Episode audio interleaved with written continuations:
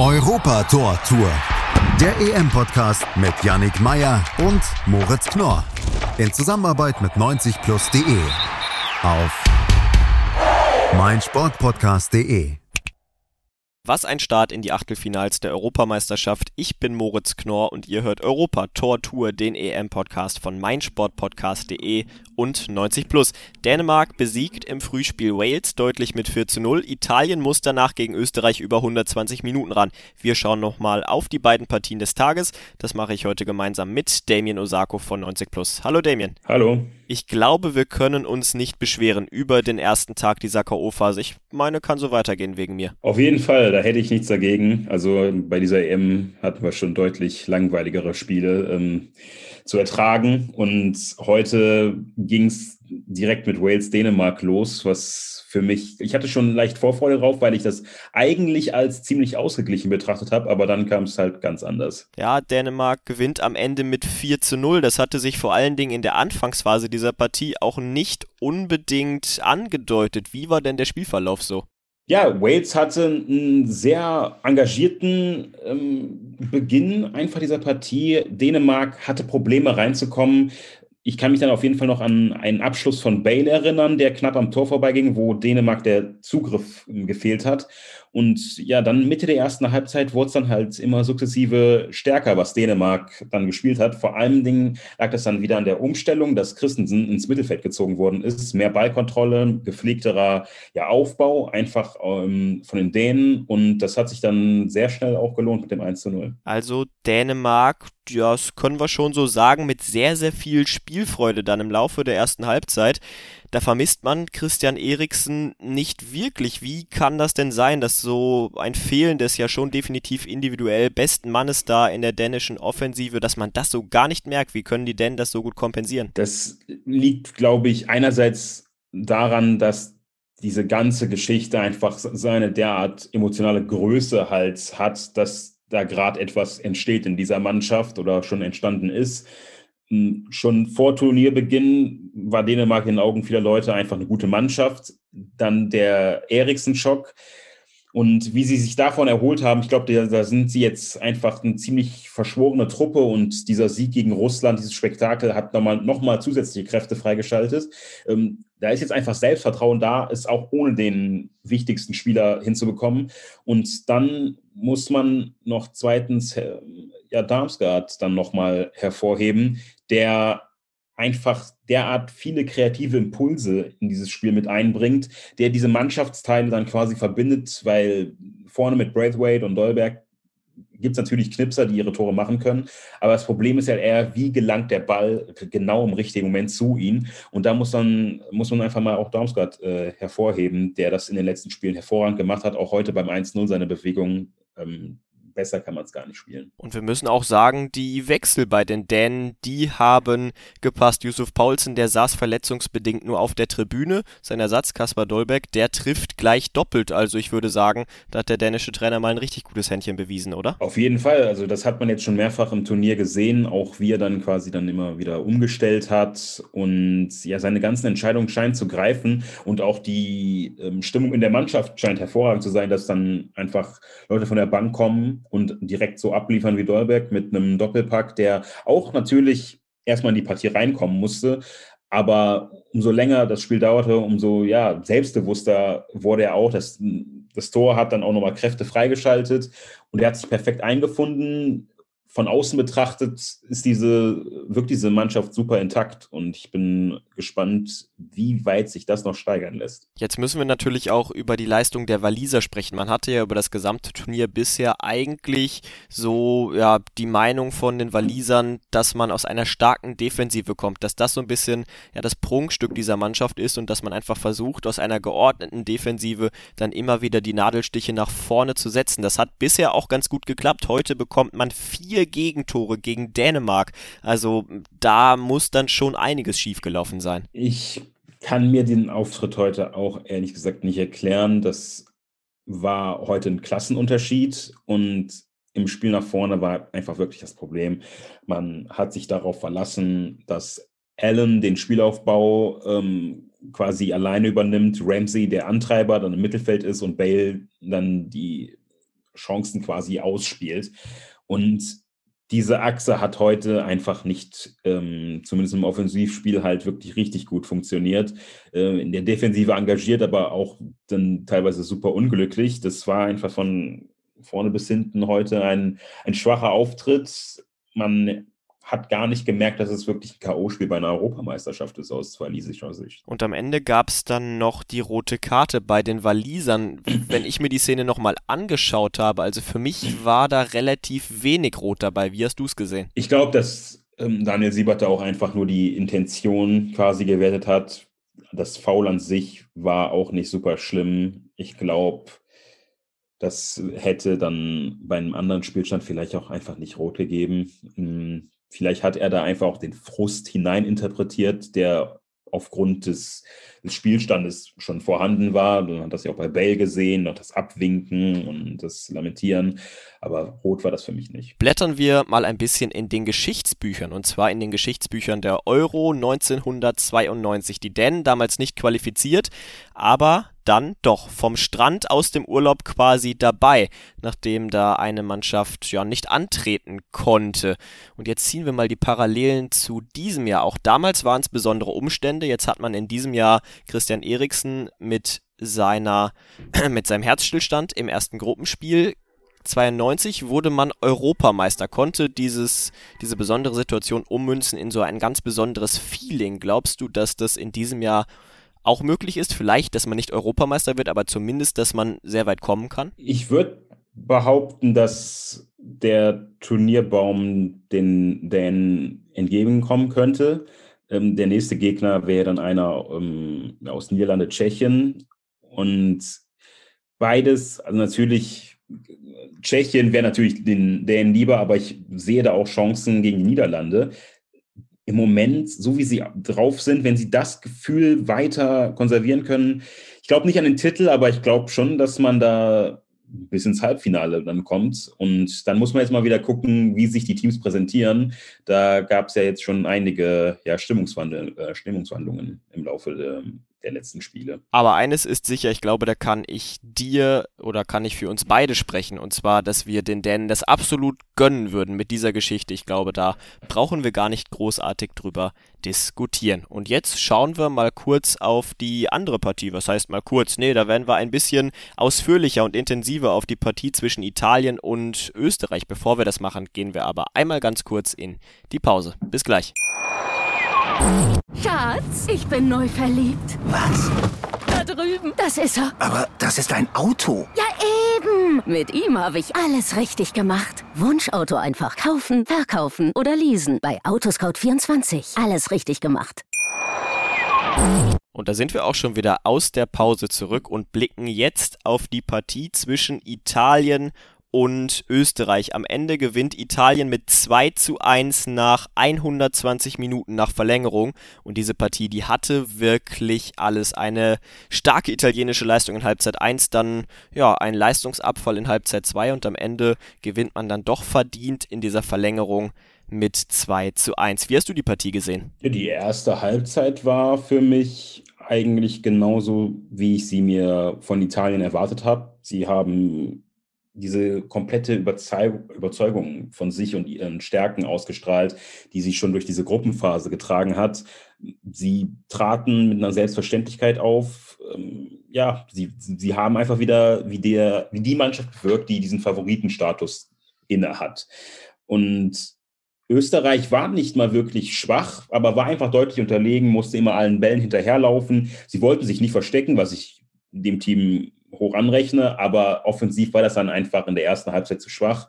Italien kam dann auch nicht zum Treffer und ich habe ehrlich gesagt erwartet, dass das sich dann schnell in der zweiten Halbzeit legen würde, aber dann war dann halt nicht der Fall. Italien in der zweiten Halbzeit ja quasi komplett von der Rolle. Du hast es angesprochen. In der ersten Halbzeit war die Leistung so, wie man es erwartet hatte, dass man wieder als Turnierfavorit auftritt. Wie kommt es, dass die Italiener in der zweiten Halbzeit ja so schlecht waren? Sie sind doch eigentlich voller Selbstvertrauen. Sie haben eine überragende Vorrunde gespielt, die erste Halbzeit war stark. Wie kann man sich da diesen Leistungsabfall erklären? Ich würde vielleicht den Ansatz wählen, dass sie vielleicht überrascht waren, einfach davon, wie mutig Österreich aufgetreten ist. Sie haben immer wieder den Weg dann nach vorne gesucht. Die zweite Halbzeit begann dann relativ vielversprechend mit dem Alaba-Freistoß, der dann ähm, sich fast noch da ins Tor gesenkt hätte. Das ist ja halt dann schon mal ein riesiger Rückschlag gewesen. Und dann hat man gemerkt, die Österreicher wittern ihre Chance, merken, oh, die Italiener sind gar nicht unbesiegbar.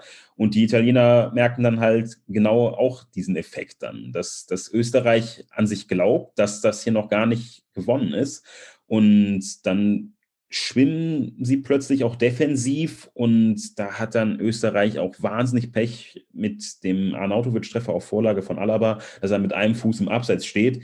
Das wäre auf gar keinen Fall unverdient gewesen und das zog sich halt dann komplett durch die zweite Halbzeit. Auch da, diese ähm, Situation mit Pessina gegen Leiner im Strafraum, da hätte man dann halt Elfmeter geben müssen, wenn Leiner nicht auch wieder äh, hauchzart im Abseits stand da hat äh, Italien ordentlich gewankt und konnte froh sein, sich dann noch ähm, ja, in die Verlängerung zu retten. Glaubst du, dass diese zweite Halbzeit der Italiener jetzt quasi einfach nur eine Ausnahme war und diese Ausnahme die Regel bestätigt? Oder glaubst du, dass Italien, wenn die Gegner etwas mutiger auftreten, wenn sie jetzt vielleicht auch in der K.O.-Phase etwas besser werden, dass Italien da mehr Probleme bekommen wird? Ja, der Turnierbaum beschert uns ja dann im Viertelfinale den nächsten Kracher schon mit ähm, Belgien und Portugal werden sich ja morgen, wird sich ja noch morgen dann der nächste Gegner herausstellen. Und ich glaube, das wird ein Spiel, das den Italienern dann besser liegt, weil sie sich dann wieder mehr zurückziehen können, nicht diesen proaktiven Part übernehmen müssen.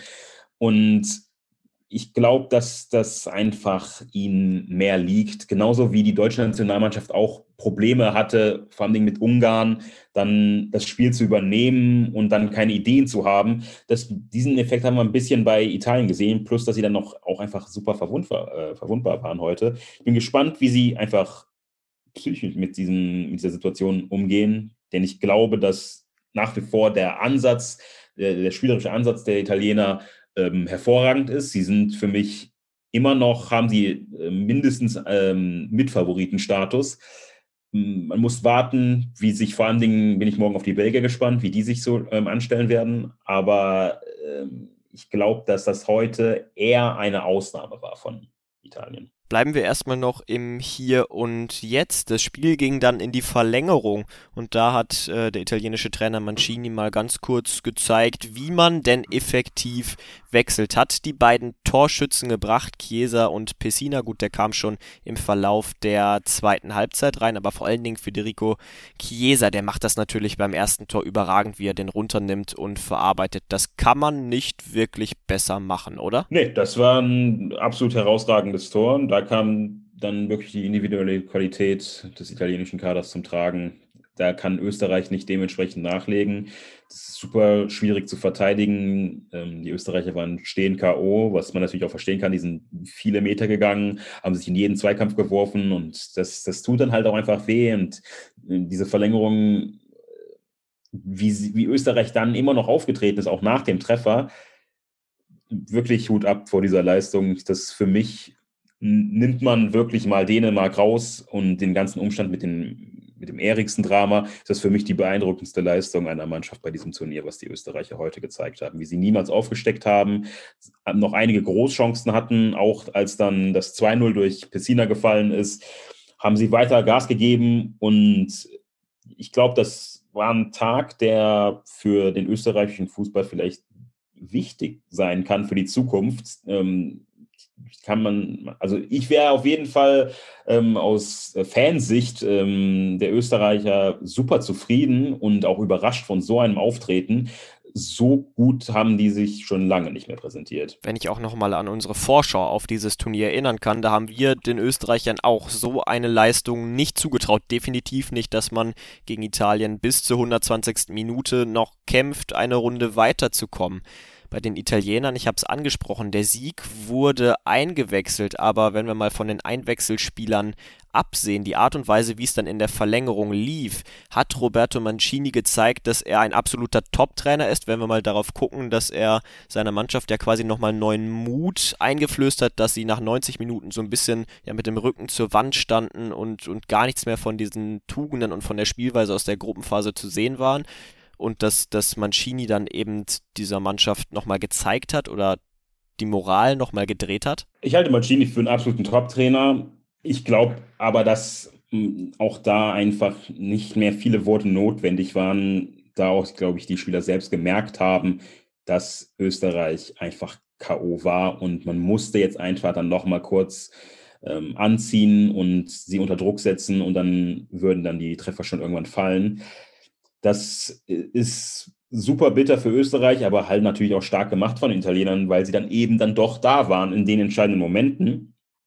Und ich glaube, dass Mancini vielleicht sogar auch positive Aspekte an, diesem, an dieser Verlängerung aussehen kann, weil das jetzt der erste Prüfstein war. Und ich glaube, die Italiener nehmen lieber eine Verlängerung gegen Österreich als gegen Portugal oder Belgien, weil da ist der Druck dann vermutlich noch weitaus höher. Glaubst du, dass diese Italiener irgendjemand stoppen kann? Sie haben jetzt gezeigt, dass sie auch mit in Anführungsstrichen Rückschlägen umgehen können, mit schlechten Phasen des Spiels und dass sie trotzdem immer wieder auch zu Torchancen kommen und die Partie, Partie dann für sich entscheiden können? Ich glaube, dass eine Mannschaft mit einer besseren und effektiveren Offensive als Österreich den Italienern wehtun kann und dann ist aber halt die Frage, ob Italien dann einer solchen Mannschaft so viele Chancen ähm, lässt, wie sie äh, ähm, gegen Österreich zugelassen haben.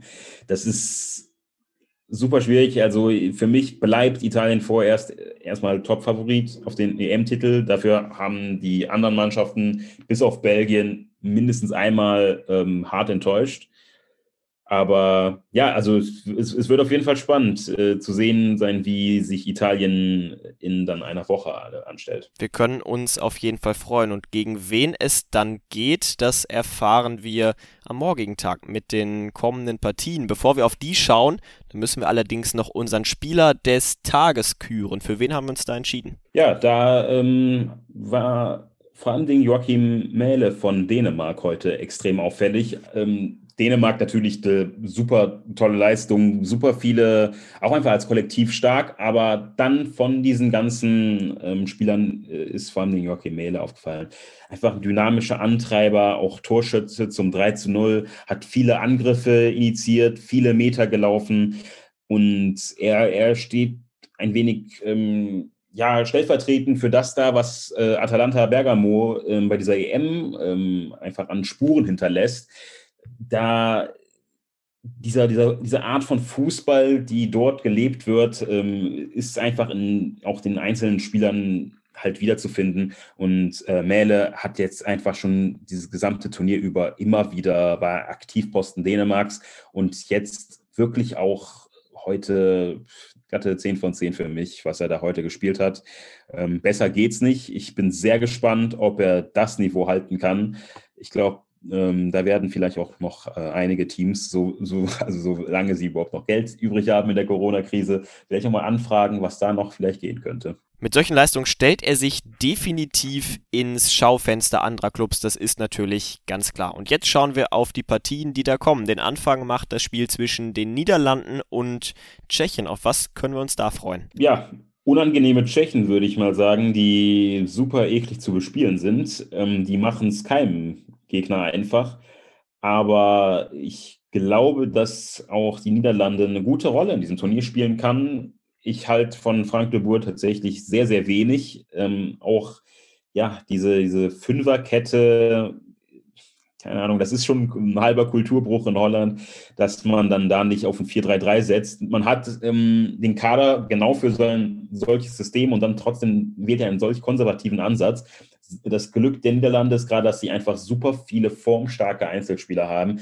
Allein diese Achse aus De Jong, Wijnaldum, Depay ähm, ist überragend, auch blind in seiner Spieleröffnung, einfach ähm, gerade eine Augenweide ich glaube, dass einfach vor allem Dingen auch aufgrund dieser Tatsache morgen die Niederlande Tschechien bezwingen wird. Und dann bin ich mal gespannt, wie sie sich dann im weiteren Turnierverlauf ähm, vielleicht sogar steigern können. Und die zweite Partie des Tages, das wird dann ein absoluter Kracher zwischen Belgien und Portugal. Portugal. Denkst du, es wird auch das Spiel, was wir uns davon versprechen, oder wird es so sein wie so oft bei Topspielen, dass es dann doch eher taktisch geprägt sein wird? Ich glaube, dass Belgien alles dafür tun wird, dass äh, die neutralen Zuschauer und Zuschauerinnen ähm, ihren größtmöglichen Spaß an dieser Partie haben werden. Und ich glaube, dass Portugal alles dagegen ähm, äh, ja, reinwerfen wird, um daraus eine richtig eklige Partie zu machen. Ich habe trotzdem sehr große Vorfreude, weil für mich ähm, zumindest vor dem heutigen äh, Spiel Belgien direkt hinter Italien anzusiedeln war. Ich bin gespannt, ob sie gegen Portugal vielleicht sogar den Favoritenstatus ähm, aus meiner Sicht dann übernehmen könnten. Hm, Portugal wird aber die größtmöglichste Prüfung sein für diese Mannschaft. Ähm, da geht es wirklich jetzt darum, kann sich diese goldene Generation noch äh, mit einem Titel belohnen? Und Portugal, das sich schon 2016 zum Titel quasi geekelt hat, hat auch Frankreich super genervt. Ähm, auch gegen Deutschland war, war es halt gar nicht mal so super ähm, schlecht, was sie dann äh, teilweise gespielt haben. Natürlich defensiv ein bisschen durcheinander, aber dennoch haben sie immer wieder für Gefahr gesorgt. Das wird, ähm, das wird eine sehr, sehr interessante Partie. Schon für mich hat das schon so Halbfinalcharakter mit dem äh, der, äh, dann verfrühten Finale vielleicht zwischen Italien und Belgien. Es werden auf jeden Fall hochklassige Partien am morgigen Tag. So viel ist sicher. Ich danke dir, dass du hier warst, Damien. Gerne. Und ihr verpasst natürlich nichts von dieser Europa Europameisterschaft mit Europa Tortour, dem EM-Podcast von meinsportpodcast.de und 90 Plus. Schaltet auch morgen wieder ein, dann geht es nämlich genau um diese Partien zwischen den Niederlanden und Tschechien und Belgien und Portugal. Macht's gut und bis zum nächsten Mal. Ciao. Schatz, ich bin neu verliebt. Was? Da drüben. Das ist er. Aber das ist ein Auto. Ja, eben. Mit ihm habe ich alles richtig gemacht. Wunschauto einfach kaufen, verkaufen oder leasen. Bei Autoscout24. Alles richtig gemacht. Europa Tor Tour. Der EM-Podcast mit Yannick Meyer und Moritz Knorr. In Zusammenarbeit mit 90plus.de. Auf meinsportpodcast.de. Schatz, ich bin neu verliebt. Was? Da drüben. Das ist er. Aber das ist ein Auto. Ja, eben. Mit ihm habe ich alles richtig gemacht. Wunschauto einfach kaufen, verkaufen oder leasen. Bei Autoscout24. Alles richtig gemacht.